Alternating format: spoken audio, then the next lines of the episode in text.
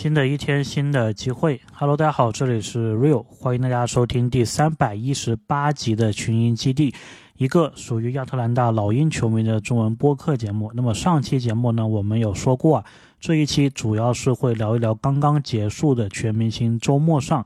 特雷杨他参加的一些项目，同时呢，再来聊聊啊，最近也是跟特雷杨跟老鹰相关的马刺的这一些传闻，我们全部一网打尽啊，全部来聊一聊。首先呢，开始之前呢，还是跟大家介绍一下这一期我们所用的封面的这一件球衣，也是来自于 JoJo Stephens 他为老鹰设计的第四件球衣。那么这件球衣呢，说实话我是挺喜欢的，粉红色，有一点电影。芭比的那一个感觉，那么当然那个电影呢，我自己是还没有看呢，也是打算接下来找一个时间看一看。据说呢是不错。OK，那么我们聊马刺的这一些传闻之前呢，先来简单的回顾一下刚刚过去的这一个全明星周末。那么特雷杨呢是参加了三项活动啊，技巧赛、三分大赛，还有全明星的正赛。我们按时间顺序来吧。第一个就是技巧赛。那么特雷杨他这一组啊是跟巴恩斯还有马克西一起作为全明星组出场的。在技巧赛上呢，我印象当中啊，他们应该是第一个出场的。然后这个技巧赛呢是比三个项目。我记得第一个项目的时候呢，大概就是要运球，对吧？然后投篮，然后还有一个上篮，大概是这么一个组合。然后特雷杨呢，他第一个项目的时候，底角的三分啊，居然第一次出手没进，那么是耽误了一些时间。我印象当中呢，其他球员好像这一个底角三分啊，除了爱德华兹他是用左手来投的以外，其他球员好像都是一次过吧。所以特雷杨这一个。底角三分第一次没进是有点不应该啊，不过他也是第一位出场的球员，所以也可以理解吧。他最后完成的这一个时间呢，应该是所有九个球员里面速度第二快的。那么第一是哈利伯顿，我觉得这个还蛮搞笑的，就是其实他们赛前应该是有接到主办方的这一个。说明吧，就是该怎么去跑这个路线，但是很多球员他都没有搞懂这个前进的路线，对吧？本来该往左，他们往右；该往右，他们往左。所以我觉得这个也是有点点业余啊。那么这个技巧赛的第二个项目呢，就是传球。说实话，这一个传球，我觉得看的是非常非常混乱。首先，我们不知道他这个传球到底是怎么样计分的。然后第二个呢，就是你允不允许说我这个球员就规定站在一个地方不断这个传球。甚至呢，允不允许就是两个球员专门负责传，然后一个球员呢负责去捡球，然后给他们喂球。所以呢，我觉得这个是看的非常非常的混乱，而且呢，这个混乱的情况呢还出现了好几次，就是他有两个队应该是打平嘛，步行者那个队还有全明星就特雷杨那个队是打平，所以呢又来一轮这个加赛，然后加赛又是云里雾里的，不知道发生了什么，然后就结束了，然后步行者那边就获胜了。不过。哈利伯顿呢？我觉得他倒是还蛮搞笑的，就是他当时在加赛的时候，应该是有一个人嘛去抱两个篮球，然后同时这样子拿回来，钻了一个这个规则的漏洞。所以呢，我是觉得，就说除了这一个场景给我觉得还还挺有意思的以外，我觉得这一个传球项目真的是非常非常混乱，而且我也没看出来说什么球员有这种配合啊什么的，我就觉得是。有点点无聊了，说实话。那么第三个项目呢，就是投篮。然后特雷杨的投篮肯定就是想让你投超远嘛，对吧？不过特雷杨这个超远的表现呢，也不太行。所以我又感觉这个第三个项目好像也没有什么好看的。而且呢，在最后啊，就是他们应该又是和步行者那个队打平的时候，应该是要投这一个中场的超远三分来决胜嘛。其实呢，这个就是给。特雷杨表现的一个机会，但是你也没有进，就是你们那个队用了五十几秒都没有进，反而是哈利伯顿那个队二十几秒、三十几秒就投进了。所以我感觉特雷杨这个超远的手感呢，就是技巧赛上，包括后面我们也知道啊，好像这个手感一直就没有。或许呢是在赛前的时候，他在跟一个球迷打赌的时候是用掉了，因为呢在赛前的时候呢，当时啊是有一个球迷，大概是坐在。底角，然后隔了四五排的那一个位置，然后他就跟特雷杨打赌嘛，说如果你在这一个位置能够投进一个三分的话，我就给你一百块钱。然后特雷杨就说好，说到做到。然后特雷杨就投了一个，然后就还真的进了，所以也是拿了那一百块钱美金啊，也是蛮有意思的。不过呢，他那个投完之后呢，感觉这一个手感呢就用完了，所以这一个就是技巧赛的部分呢，我是觉得还没有什么值得说的地方。那么接下来一个项目呢，特雷杨有出场的就是三分大赛。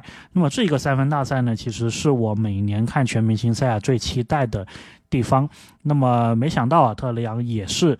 第一个出场，所以他技巧赛第一个出场，三分大赛又是第一个出场，而且呢，他前面投的，说实话并不是非常的好啊，以为是没了，不过最后他的最后一个点，也就是自己的花球的那五个啊，每一个算两分，他全部都是进了，所以呢，最后是靠着那一个。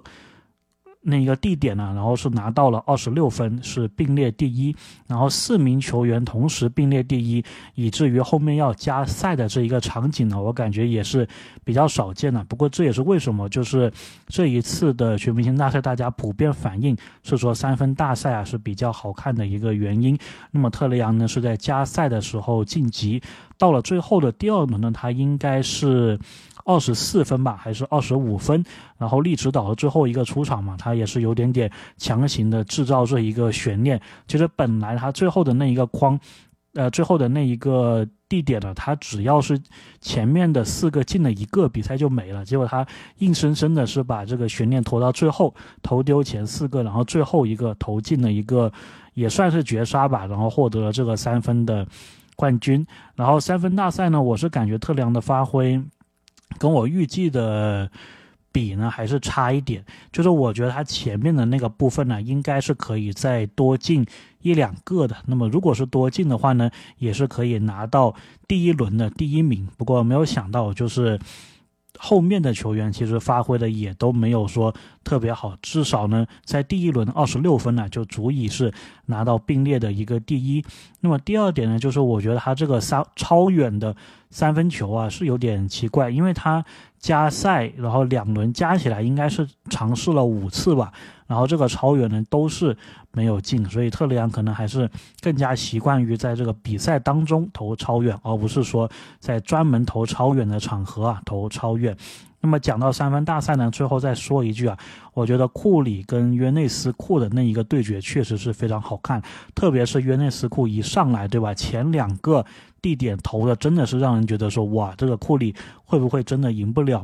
不过后面呢，库里还是超神的一个三分表现呢，反超了约内斯库。所以我觉得 NBA 以后是可以多搞一些这一个活动的。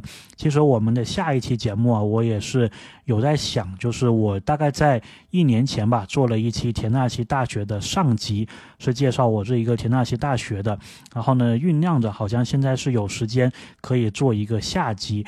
那么下集的话呢，其实就主要会讲田纳西大学所在的这个诺克斯维尔这一个市啊，它其实还有一个跟约内斯库或者说跟 WNBA 甚至于 NBA 非常相关的一个地方的，就是美国女子的篮球名人堂。所以这一个地点呢，我也是在上个月的时间嘛，还是两个月前去参观过，所以也是希望啊，如果有时间的话，把这一期节目做出来跟大家在。介绍一些 WNBA 相关的这一些信息。OK，那么接下来呢，特雷杨就是隔了一天呢，在全明星正赛当中又是出场了。这一个正赛的主教练呢，东部这一边是里弗斯，然后里弗斯也是蛮奇怪的，就是特雷杨他是两边队伍加起来最后一个出场的全明星球员，那么是直到第二节的后段呢，才让特雷杨出场。然后呢，总体来说，我感觉特里昂好像存在感也不是很高吧，就是基本上就是谁拿到球，然后运过半场，然后就投一投，然后基本上就是玩三分。的这么一个感觉。所以呢，我我觉得特里昂反正是没什么发挥了。我记得他之前的一次二一二二赛季，当时作为首发和莫兰特一起出场嘛，当时还有说说希望能够莫兰特给他传一个完成一个扣篮。然后这一次呢，可能是因为替补入选嘛，所以关注度也没那么高，那么采访的机会也比较少，所以呢，他就好像是没有。就是在想做成一个什么扣篮啊或者什么之类的。不然呢，我觉得你像让特雷杨去扣篮，肯定又是其中一个精彩画面嘛，对吧？但是这个又很遗憾没有发生。所以呢，他在这个正赛当中呢，我感觉唯一可以让大家印象深刻的就是。有一个穿裆杜兰特的一个过人，然后完成一个抛投嘛，好像就仅此而已。那么虽然他的上场时间是最少啊，十四分钟，但是呢，他是贡献了东部全明星队这一边最高的七次助攻的。所以特雷杨还是到了这个正赛啊，自己还是以传球为优先的一个考虑。我自己是觉得全明星正赛真的是要想想办法去提高一下这个精彩程度。那么我是觉得说。换回东西部好像是没有起到太大的一个不一样，然后取消掉最后的那个不限时间。的那个呢，好像是目前来看是比较不好的一个决定，然后结合到今年的全明星赛，好像名人赛的部分还挺精彩的，所以我在想啊，说未来能不能搞一个全明星跟这种名人一起打的一个局面，就是你不要再搞独立的名人赛了，你就是全明星搭配着名人，对吧？然后两个队一起来打，比如说这一边我就是。三个 NBA 球员，然后加上两个名人，然后那一边也是，对吧？三个全明星球员加上两个名人，然后几组几组这样子去打，我觉得这样子话题性好像还挺不错。因为说实话，你看 NBA 现在的全明星正赛就跟那个名人赛差不多嘛，甚至有些情况下，或者说大部分情况下，对抗的强度都还没有名人赛激烈。所以，与其你都是这一种没有什么。对抗的情景下，你不如就是跟名人赛混在一起嘛。而且我觉得名人赛的那一个收视率好像也没有说特别好，所以呢，如果你把它一起的话呢，我感觉还是可以增加一些亮点的。所以关于特雷杨这一个全明星周末啊所参加的三项活动，我们大概就聊这么多。那么接下来呢，我们就集中火力啊来聊特雷杨最近。跟马刺这个所谓的传闻，首先呢，我们是要知道啊，这个传闻是怎么来的。那么最早的新闻呢，应该是在一月十几号的时候，一名叫做 Matt Moore 的记者，他是有发一个新闻。那么其实呢，关于这一个新闻的解读啊，我已经是在虎扑上面，在老鹰专区是发了一个非常详细的一个解说。那么在这里呢，我也会简单的重复一下。包括呢，后面呢也有一位朋友是把我发的这一个帖子，也是加了一些个人的注解，发在马刺的那一个专区。那么我看了一下呢，其实大家都还是挺认可啊，我们两个所做的这一个解读。那么虎扑它的这一个新闻呢，用的是一个集合号，叫做 Clutch Point。转发的一个消息，那么这个原文呢是来自于 Action Network Matt Moore 他写的一篇文章。那么 Matt Moore 呢，我印象当中他之前并不是在 Action Network 这里上班的。那么 Action Network 呢，它是一个高风险的体育投资网站呢，我们也不方便详细的展开。但是呢，他的 Matt Moore 这一篇写的报道，或者说他写的这个文章，其实是。漏洞百出的，我们一起来看一看呐，逐段逐段的看。首先呢，他是有讲到，就说 I have heard the absolute extremes on where the Hawks are at with Young，就说关于老鹰对特雷杨的立场啊，我是听过一些极端的消息的。Everything is on the table, as ESPN reporter recently reported, and Young's representation would be open to a very selectively chosen new home for the All Star。ESPN 的记者说呢，所有的东西都是摆在台面上可以谈的，而且杨的阵营呢会对前往一个精挑细选的新东家保持开放态度。首先呢，这里就是有问题的。一个呢是这里用的是英语当中的虚拟语气啊，它只是表示一种可能性。第二个呢就是我们都非常知道的 ESPN 的这位记者，其实就是 w a t 啊，他应该是没有报道过这个内容的。不然的话呢，在我们录这期节目之前，大家应该也是至少会在不同的平台看到这一个报道。接下来，The Hawks are open to trading anything but Young。And he is the one guy ownership will not give up。这个意思呢，说老鹰对于交易除了特雷杨以外的球员表示开放态度，而且他是老鹰老板不会放弃的资产。所以这个文章到这里，你就会发现他在讲什么，对吧？刚刚还说什么都可以谈，到这里就说他不会交易特雷杨。所以这个 Matt Moore 自己打脸自己的这个句子就出现了。前一段时间或者说前一段说什么都可以谈，现在又说不会交易。接下来他说。Shane Shanaria of The Atlantic reported this week that the Spurs have an interest in trading for Murray after dealing him two years ago for five first round picks. Pretty smart, you get a point guard back and you make the team that owns you five picks worse. Shames 本周报道了马刺对于莫里的兴趣。马刺在两年前 把莫里卖出了五个首轮签，这是很聪明的。你拿回了一名控球后卫，而且让老鹰队变差了。这里呢，大家又是会发现一个问题啊，Matt Moore 他作为一个 NBA 记者，或者说他觉得自己是一个 NBA 记者。他的一个报道，对吧？连基本的事实都没有搞清楚。当时老鹰交易来莫里不是给五个首轮呢，是给了加利纳利，然后是三个首轮加上一个互换，这怎么是五个首轮呢？所以他写这个新闻真的不会去查一下基本的一个信息吗？如果他这个基本的信息都是错误的话，你让大家怎么去相信他其他的一个信息？对吧？所以这个是一个非常糟糕的一个事情。那么接下来，Shanania noted that Murray is under contract, so the Spurs have the leverage. However, there are indications Murray doesn't have significant interest in returning to the Spurs. Shames 也说到，莫里和老鹰还有合同，所以马刺有谈判的主导权。然而，也有迹象表明莫里对于回归马刺没有强烈的兴趣。那么在这里呢，他又是出现了有问题的一个报道。首先呢，他所引用的。就说它是一个文章啊，它是有一个超链接的。这个超链接点进去呢，就是 Shames 的一段视频。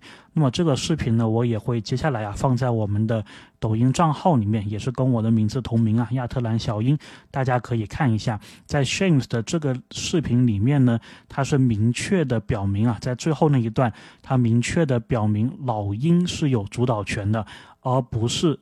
热呃马刺有这一个主导权，所以我也是不知道为什么这个 Matt Moore 他们能在视频已经是那么明显的情况下，都还能够解读错误。那么错误的不仅仅是这里啊，第二个信息，他说没有迹象表明莫里是想回归马刺的，但是呢，马刺那边的朋友帮我们补充了，就是莫里他其实有说过，如果就是他要回归。马刺的话，他会欢迎这样子的一个事情，所以相当于这个 Matt Moore 报道出来的一句话里面就有两处地方是有明显的一个问题的。那么大家可以到时再看我们的一个抖音账号。A more interesting question is if the Spurs and Hawks would have interest in a deal for Young. League sources have suggested that Young's camp would be open if he is traded, which is a significant clause here to pairing Young with Victor Wembanyama. The two teams have already done a big trade for Murray. Obviously, and Atlanta would surely be interested in getting back some of the draft picks it sent the Spurs for Murray.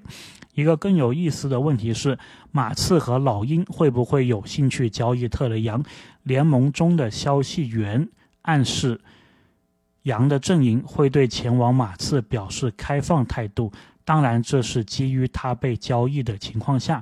显然，这个是一个非常大的。如果去和文班亚马搭档，这两支球队呢，已经做了一笔关于莫里的大交易。显然，老鹰肯定会想拿回一些当年交易莫里所付出的资产。那么这里呢，又是很多的问题啊。首先呢，suggest 这一个词就是比较模棱两可的。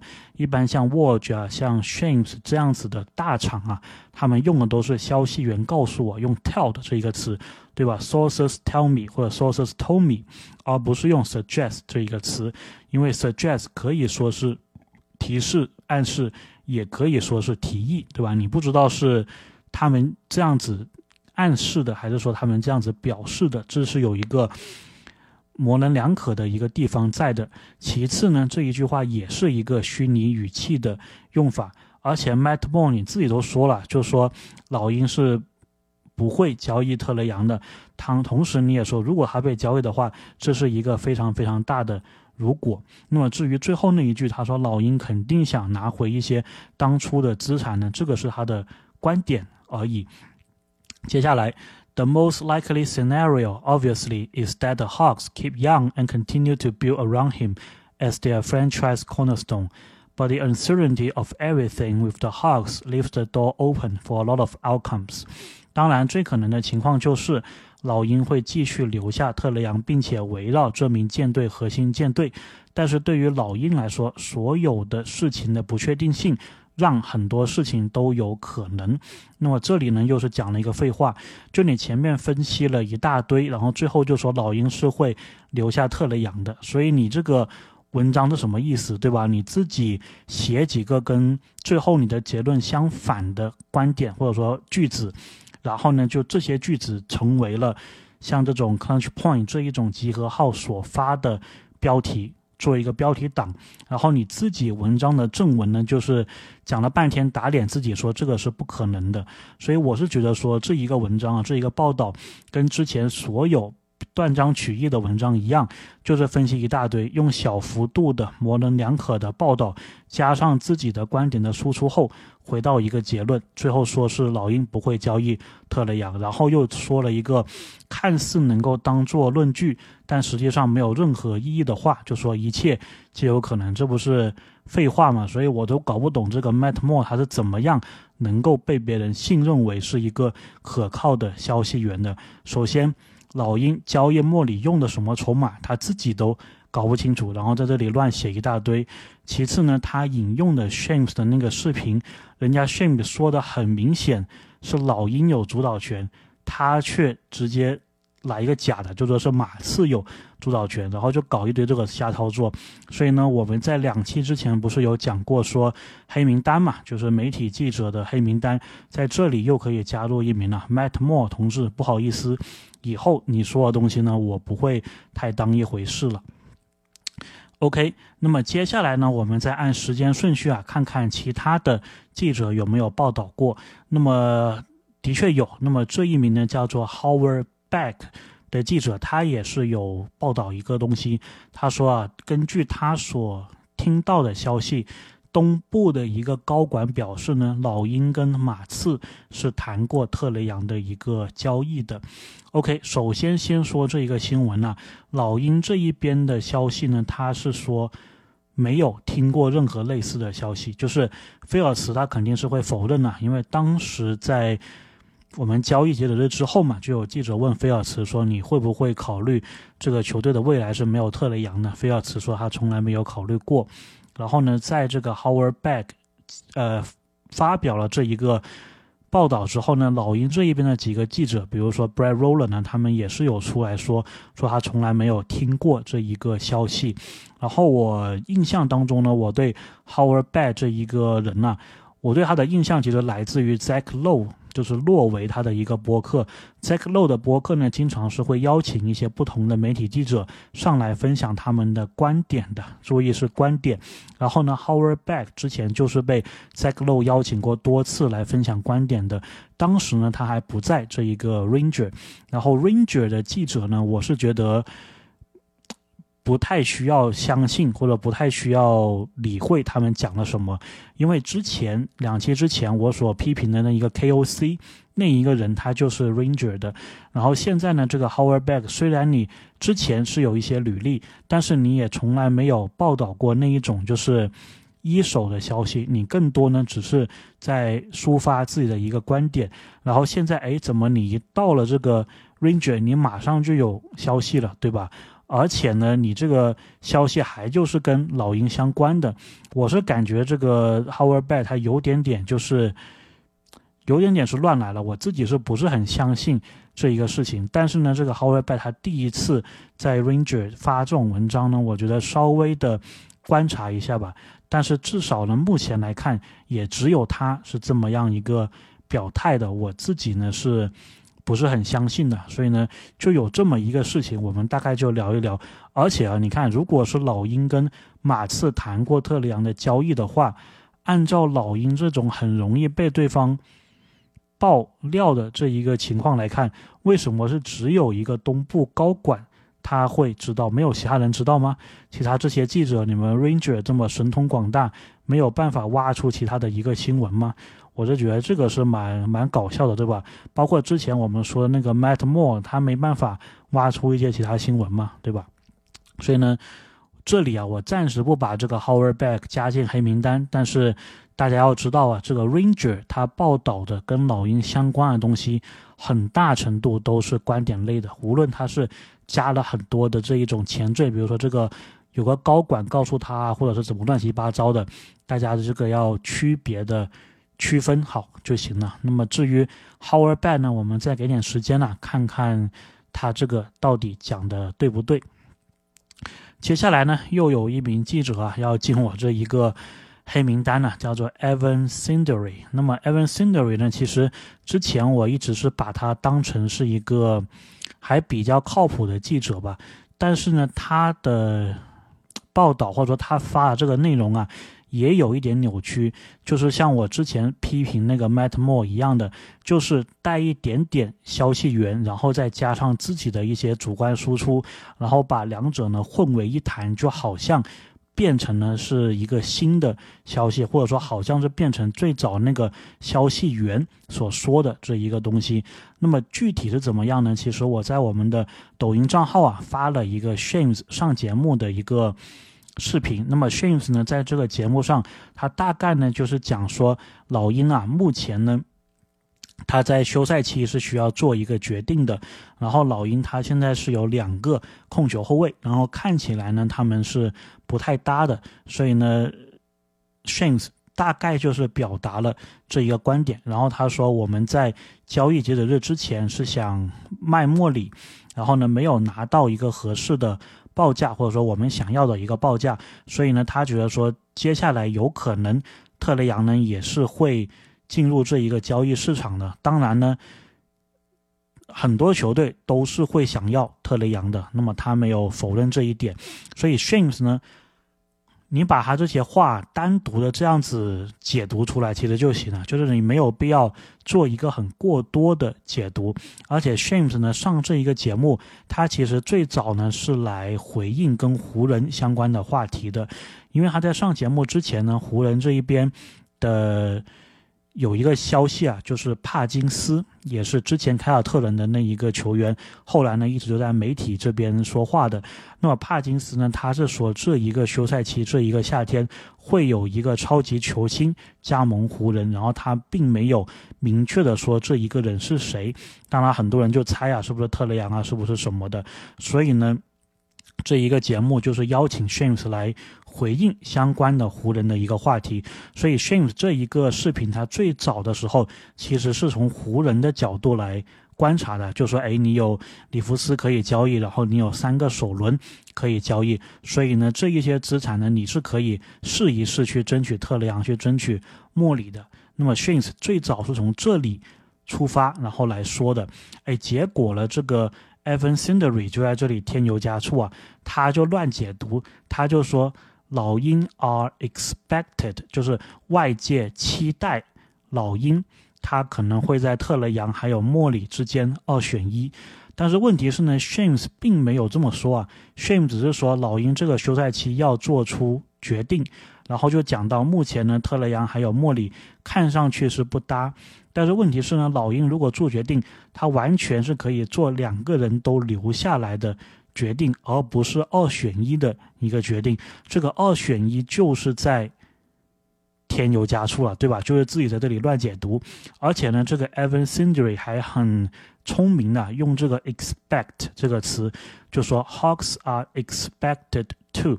那么这是一个被动的形态，在英文当中呢，包括在一些比较正式的英文写作里面，你如果是用被动的语态，就是想有意识的回避掉。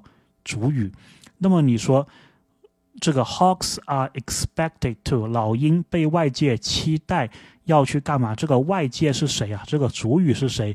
是不是就是你啊？就是你自己嘛？Evan Cindery 就是我，Evan Cindery，我期待老鹰会在特雷杨和莫里当中二选一。然后他把这一句话放在之前 Shane 的那个报道里面，就好像变成是 Shane 所说的，老鹰会在特雷杨跟莫里当中二选一。所以呢，这一个捏造新闻的这一个做法，我觉得是蛮糟糕的。其实我之前。这一个新闻出来之后，我也是在虎扑那个新闻那里不断的纠错，跟他们解释这一个事情，然后他们还说不是，但是其实你仔细看一看，他们就是被这个 Evan c i n d e r y 给骗了。所以呢，我是觉得这些这些人呢，确实是非常喜欢用老鹰来制造流量、制造话题度。所以呢，Evan c i n d e r y 啊，以后我也是会把它放到这个黑名单当中了。OK，那么我们聊了很多啊，这一些真真假假的东西。那么我们再来看看这一个事情的主人公特雷杨他是怎么样说的。那么特雷杨呢，他是有接受老鹰记者的访问的。那么这名记者呢，也是叫 JJ。我们之前的节目有介绍过他，一位女性的记者。她在特雷杨可以被采访的时候啊，问了他一个问题，就说。啊，当然，这一个视频我们晚点呢也是会在抖音账号当中放出来。那么 J J 呢就问了他一个问题，就说：“哎，特雷杨，最近你被传呢有一些交易的这一个消息，那么你自己是怎么样看的？”那么特雷杨呢表示呢说：“现在这个联盟啊，很多最好的球员都是会被交易。不过当然呢，也有些球员是很幸运的，能够被母队给选中，然后跟母队。”一起夺冠的。不过对于他来说呢，他明白啊，这一切都是生意，他也没有办法控制这一些东西。而且这个世界变化很快。不过他现在专注的就是在老鹰这里跟亚特兰大夺冠，这个是他想做到的一个事情。同时呢，他也表示啊，他现在跟老鹰还有很多年的一个合同，所以他也没有控制权，大概是这么一个意思。那么我自己的评价呢，就是其实特良这个回答，就是每一个被问到这一个问题的球员会给出的一个标准答案。那么同时呢。也有一点点施压管理层，仅此而已啊。那么特雷杨目前呢，他也没有主动说要申请交易，他对斯内德呢还是信任的。即使老鹰这一个斯内德下面的第一个赛季感觉打得比较挣扎，但是未来还有时间，所以呢，特雷杨看起来目前是希望能够把这个实验进行下去的。只要特雷杨他自己啊不提出主动的这一个申请交易，那么呢，他就。不会被老鹰交易，这个是我自己的一个看法。当然，聊到这里呢，我们再来聊一聊，就说如果老鹰真的是要跟马刺交易特雷杨的话，那么这个可能性是有多少？那么首先呢，也是这一个周末大家很多人在聊的一个话题，对吧？就是特雷杨跟文班亚马在这个替补席上有说有笑的。这个或多或少呢，会让大家想起啊，当年莫里是怎么样来老鹰队的，就是在二一二二赛季，当时特雷杨跟莫里都是。入选了全明星，然后莫里是第一次进全明星，然后当时呢，特雷杨就有说他在更衣室里面啊，跟莫里可以说是一拍即合，两个人越聊越欢，然后之后呢，也有是有保持着一个联系。那么莫里自己在接受采访的时候也是有聊到这一点，就是说从那个时候两个人开始变得很熟，然后在后面呢也是有一直联系，所以才促成了后面的一个交易。所以呢，我是能够理解啊，就是说。基于当时的这一个事情，现在在全明星周末上，大家看到特里昂跟文班亚马之间有说有笑，包括呢，大家觉得说马刺啊是很需要一个后卫的情况下。那么这两个人有这一个举动，多多少少会让球迷把这些事情给联系起来，就说，哎，接下来有没有可能特雷杨是去马刺？包括呢，就是也有记者问特雷杨嘛，就说，你觉得文班亚马需要一个什么样的球员？然后特雷杨也是一直在那笑，就是有些人解读是说在暗示就他自己嘛，但是我自己觉得就是还好吧，不用想那么多。所以呢，这个事情呢，从背景上来说。是有那么一些端倪的。从实际面来说呢，如果你说老鹰真的是要重建的话，马刺肯定是一个最好的选择，就是把特雷杨卖给马刺肯定是一个最好的选择。首先，你选你这个重建，你是要什么重建？你的选秀权，对吧？那么在莫里交易中，你是没有了二五年、二七年首轮，二六年呢是一个互换的形式给了马刺。所以呢，你说像一些球迷所说的，等到湖人有三个选秀权跟你。来交易的时候，那对老鹰来说太晚了，对吧？这个肯定不可能的。湖人能给的可能就是个二五年首轮，然后一个二九，一个三一的。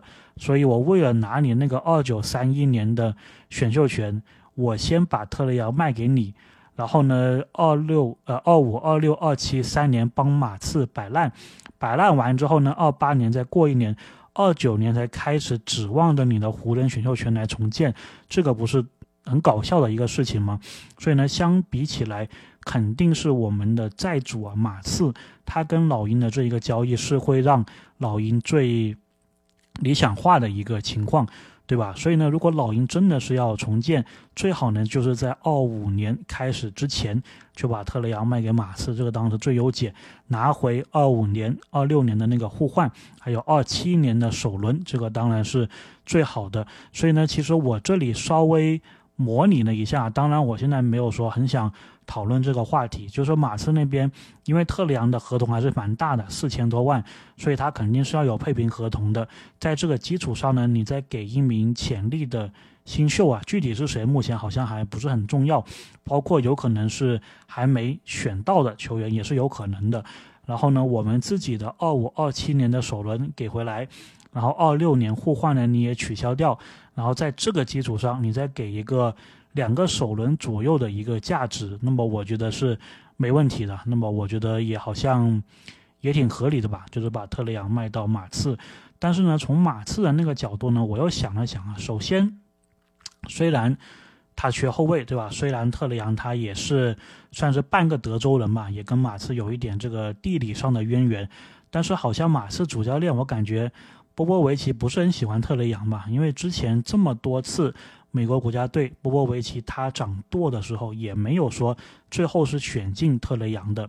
然后呢，马刺接下来他选秀权完全是不缺的，他完全是可以用选秀权去实验一下文班亚马最佳的一个搭档，而且这个搭档是不是特雷杨我们都不知道，对吧？所以马刺完全是可以给。文班有更多的这一个实验的空间，还有可能性的，而且文班今年才第一年，对吧？然后呢，特雷杨这一边呢，也不至于说这么快要跑去马刺当一个二号球星。如果特雷杨去马刺的话，肯定是当二号球星了。那么他之前职业生涯还从来没有做过这一个事情，所以呢，我是觉得这一个情况呢，目前看来呢。从老鹰、从马刺来说，都没有一个很大的急迫性去看、去干这一个事情。我自己预期啊，就是如果二四、二五赛季老鹰打的还是比较糟糕的话，那个时候可能会有这么一个。比较认真的一个讨论，对吧？毕竟，如果你二四二五打得糟糕，然后你二五年呢又是没有自己的一个首轮的话，那理想状况当然是马上拿回这个二五年的一个首轮。当然，如果你二四二五年比较糟糕的话呢，你二五年那个首轮呢又是会变得更加的值钱的。那么那个时候，马刺愿不愿意说把这个二五年首轮还给你？那么这又是一个很大的问题，对吧？所以呢，我是觉得说，反正老鹰球员，然后老鹰这个球队跟媒体的这个关系啊，这么多年我们也都知道是什么情况。所以呢，你说隔三差五又来一个湖人有意啊，然后要跟马刺怎么样啊，或者到时又会出来一些其他球队的传闻，我觉得都是已经是有这个心理预期了，对吧？我之前不是说嘛，就是每隔几个月就会传一次湖人想要莫里，然后变成湖人想要特雷杨。然后特雷杨没事之后又变成湖人想要莫里，这个这个事情我觉得未来当中肯定也是会继续发生的。当然，作为我来说啊，作为台长来说，我自己是不太喜欢讨论这些话题。不过呢，反正也是给我们球迷朋友们呢一个讨论的素材嘛。所以呢，我自己的一个观点呢，大概就跟。大家分享到这里，OK。那么这一期节目呢，我们就聊这么多。接下来呢，看看如果时间允许的话，可以录一期田纳西大学的这一个下集，讲一讲美国女子名人堂篮球名人堂的一些当时我去玩的时候的一些见闻。然后呢，接下来就会回归到我们的常规赛的比赛了，第五十六场，我们会主场。打猛龙，那么我们就接下来的节目再见。这里是 Real，感谢大家的收听，我们下期再见。